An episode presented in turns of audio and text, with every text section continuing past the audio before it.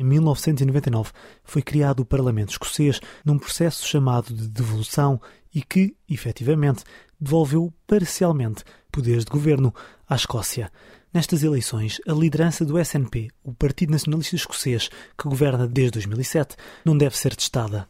A primeira-ministra Nicola Sturgeon assumiu o cargo depois da derrota no referendo à independência em setembro de 2014, mas não deixou cair a ideia e depois do Brexit e de 62% dos escoceses terem votado para permanecer na União Europeia, Sturgeon foi clara. As regras do jogo mudaram e por isso a Escócia exige um novo voto.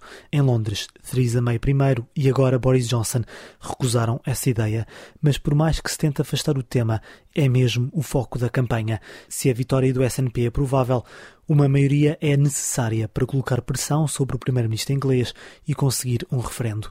Uma ideia que agrada a Pedro Manzoni, que migrou para a Escócia em 2003 e em 2014 já tinha votado a favor da independência. Para mim, acho que a Escócia, como uma nação, seria muito mais benéfico para o povo escocês se tornasse independente, conseguir tomar as suas próprias decisões. Neste momento, muitos amigos meus, portugueses, que na altura, em 2014, estavam muito com pouca vontade de votar no, no sim, a maior parte deles votaram no, contra a independência. Neste momento, grande maior parte deles são todos a favor da independência. Muitos têm a ver com o Brexit também, mas também acho que as pessoas começaram a ter uma percepção. Já estamos a divergir muito das políticas que são praticadas em, eh, a nível do Reino Unido e que temos uma visão diferente para o país, que seremos ser mais próximos dos países nórdicos, como a Noruega, a Dinamarca, a Suécia, a Islândia. Essa ideia diferente que Pedro refere vê-se, por exemplo, num investimento ainda maior no caminho da sustentabilidade ou medidas sociais mais progressivas que as do governo de Westminster, como tornar as universidades gratuitas. Só que o governo escocês só gera 60% do seu orçamento. O restante está dependente das medidas de Londres. Também por isso, Rui Pombeiro, na Escócia desde 2002, está receptivo a novo referendo, ele que não votou no anterior. Achei naquela altura, em 2012, que era, era, devia ser os escoceses a decidir se deveriam ser independentes do Reino Unido ou não. Mas desta vez, desta vez entendo que devo votar porque, ao fim e ao cabo, não há ninguém que possa defender melhor os meus direitos do que o Parlamento aqui da Escócia. Alexandre dos Reis Murphy vive na Escócia desde 2018. Murphy como um marido escocês, com quem se mudou de Sintra para perto de Glasgow. Apesar de estar muito satisfeita com a forma como Sturgeon lidou com a pandemia, ainda não decidiu em quem vai votar. Uma incerteza criada precisamente pela ideia do referendo. Porque eu não sei quão viável será a Escócia independente. Mas isso é uma percepção que eu tenho neste momento, não é nenhuma análise de fundo.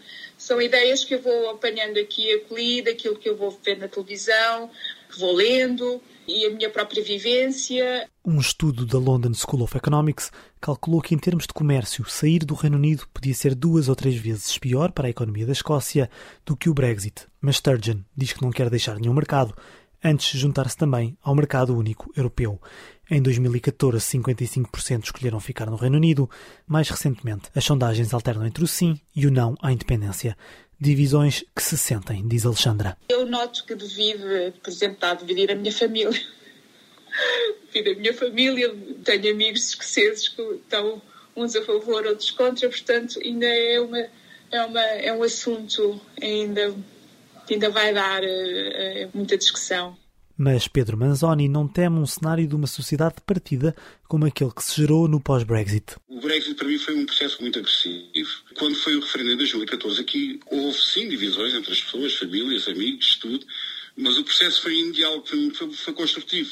E aquilo que, se houver um novo referendo para uma independência da Escócia, é exatamente isso que eu, que eu, espero outra vez, é que seja um processo de diálogo. Apesar de ter dúvidas sobre um referendo, Alexandra admite que a ideia de poder regressar à União Europeia é apelativa. Para mim, é, a Escócia votou pela não saída, não é? Portanto, o pedido para a adesão à União Europeia será um caminho quase certo, não é? A adesão a, e realmente as pessoas, eh, pelo menos daquilo que eu me apercebo de, de, da minha comunidade local, eh, pessoas ficaram, sim, ficaram descontentes com o facto da Escócia, do Reino Unido, não é? ter saído da União Europeia. E se houver mesmo maioria do SNP, pode Boris Johnson tentar resistir a um novo referendo?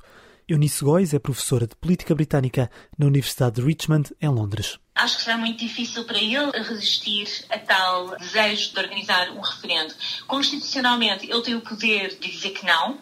Politicamente, acho que seria extremamente sensível e provavelmente explosivo porque uh, ele arrisca a perder todos os ganhos que o Partido Conservador conseguiu conquistar na última década na Escócia. Um referendo, garante Nicola Sturgeon, nunca seria prioridade no imediato devido à pandemia, mas deveria ser convocado até ao final de 2024. Tudo isto, claro, são ainda especulações, mas que ilustram bem as tensões e problemas internos com que o governo de Boris Johnson pode ter de lidar caso o SNP consiga uma maioria nas eleições de quinta-feira.